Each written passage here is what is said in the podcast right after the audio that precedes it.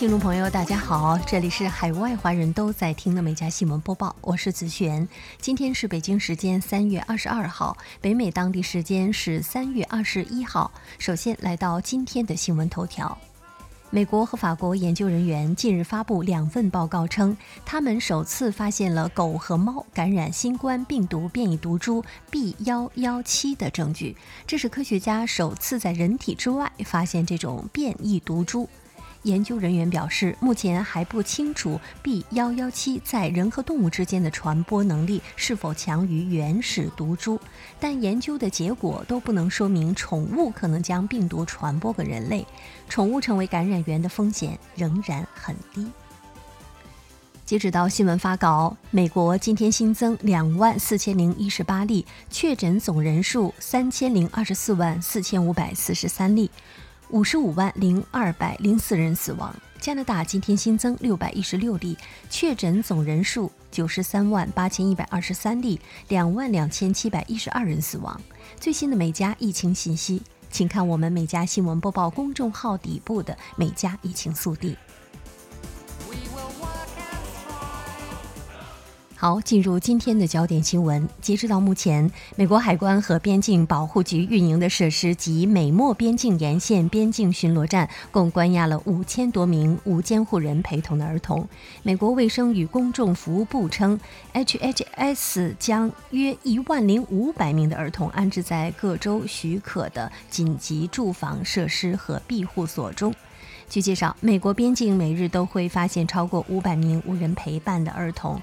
这些儿童在美国海关和边境保护局已经超过了七十二小时的法定时限。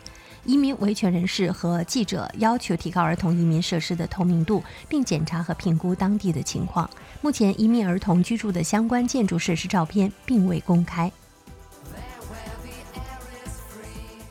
美国大学春假持续引发对加速疫情传播的担忧。在佛罗里达州迈阿密海滩，由于人们扎堆聚集、举办聚会等，当地官员担心形势失控，于当地时间二十号宣布该市部分地区从当晚八点开始实施宵禁。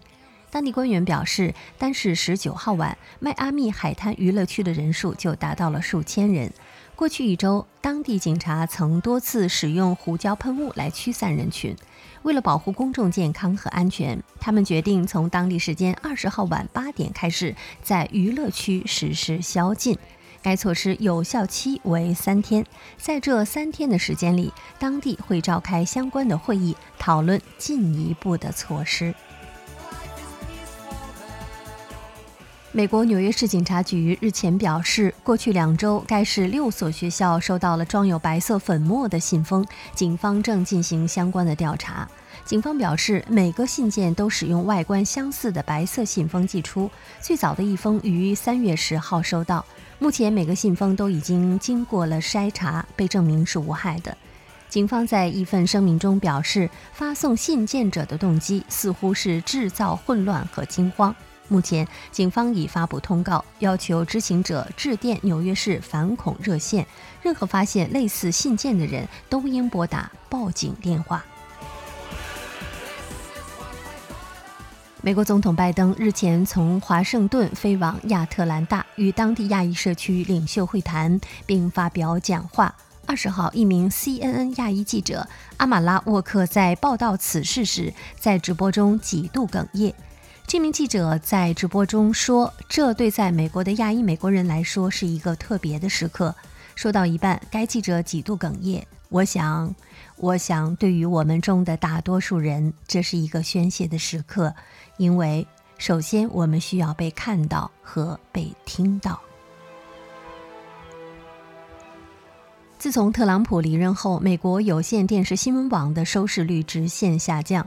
报道称，最新数据显示，自一月份以来，这个美国自由派的新闻电视台在黄金时段失去了近一半的关键观众。与此同时，BBC 也计划将新闻和时事节目以及数百个工作岗位迁至伦敦以外的地区。BBC 负责人表示，过去一年里，BBC 面临了一些艰难时刻。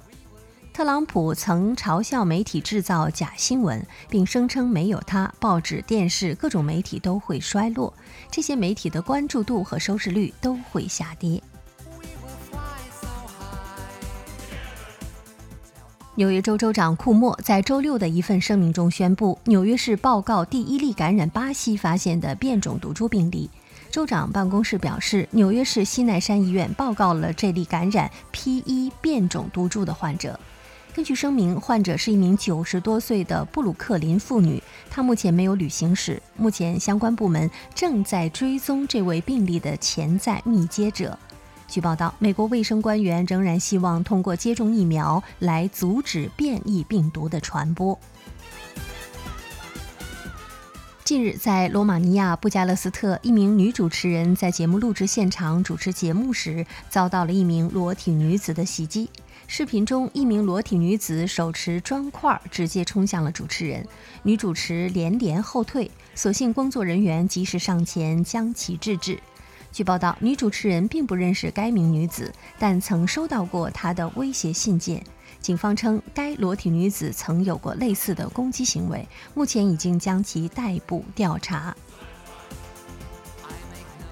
死刑犯最后一句留在人间的话会是什么呢？美国德克萨斯州刑事司法部有这样一个网站，截止到目前，记录了五百七十名死囚在执行死刑前最后一句遗言。据介绍，大部分死刑犯在最后一刻的留言中，最放不下的还是家庭、爱、坚强等词汇频频出现。人之将死，其言也善。也许死刑犯们在最后一刻的思考，才是真正的涅槃。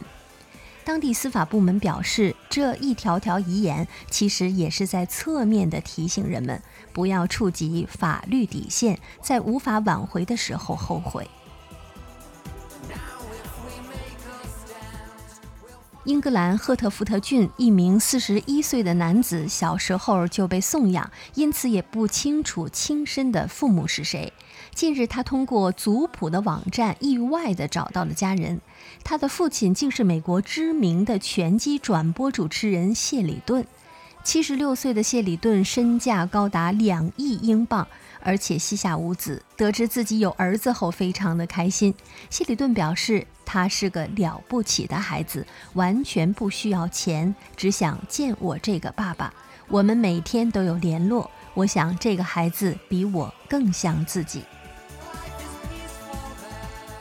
亚利桑那州皮纳尔县警长办公室近日表示，当地警方在边境巡逻人员和州警察的帮助下，终于逮捕了在沙漠里躲了三个多月的大卫·惠特克。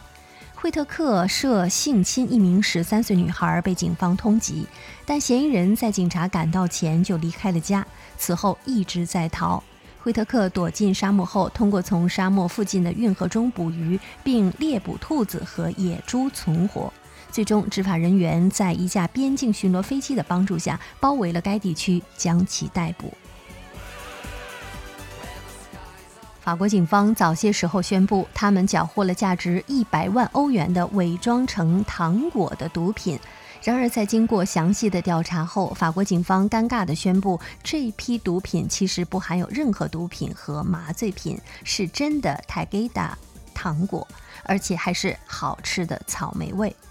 到目前为止，法国警方没有进一步发表评论，但是网友们纷纷在警方的推特下面晒出了自己的塔吉达的草莓糖的图片，要求法国警方以吸食毒品的罪名逮捕自己。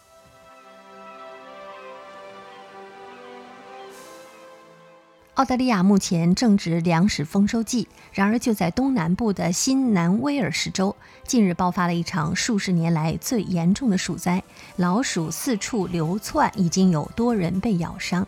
根据监控的录像显示，在新南威尔士州吉尔甘德拉镇的一家农场里，数不清的老鼠在地面上四处流窜。当地的居民表示，每晚都能够抓到四百到五百只老鼠，有时候多达六百只，每天不得不花大约六个小时来清理。针对鼠患，目前密集的诱捕计划成效并不显著，当地人寄希望于一场暴雨来实现灭鼠计划。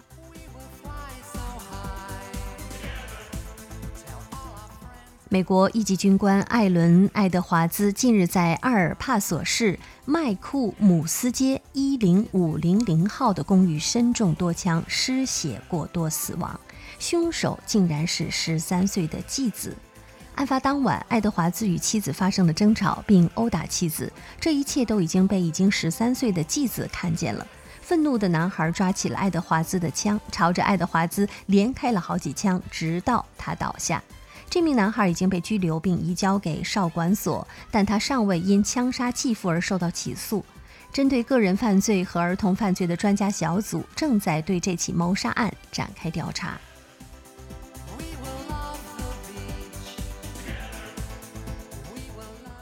澳大利亚东海岸近日遭遇了暴雨的袭击，引发危险的山洪爆发，并迫使多个地区的居民撤离。新南威尔士州州长二十一号表示，有部分地区正经历百年一遇的洪水，且极端的天气情况还会持续下去。视频显示，洪水吞没了房屋，淹没了窗户，人们划皮划艇穿过了街道，道路也被破坏。澳大利亚有三分之一的人口居住在新南威尔士州。由于河流水位上涨和雨水累积造成的风险，当地大约有十五个地区已经发布了疏散令。来自南非的小猪皮卡索有一项特殊的天赋，那就是作画。近日，他的一幅作品被一位西班牙买家以两千三百五十英镑拍下，约合二点一万元人民币。据介绍，迄今为止，他已经做了创作数百幅的画作，并且每幅画的售价可达几千甚至上万元，被誉为“租界毕加索”。现在还配了专门的工作室。依靠画作赚来的钱约有五万英镑，约合四十五万元人民币，而这些钱均被用于照顾农场中的动物。好，以上就是今天美家新闻播报的全部内容，感谢您的收听，我们明天再会。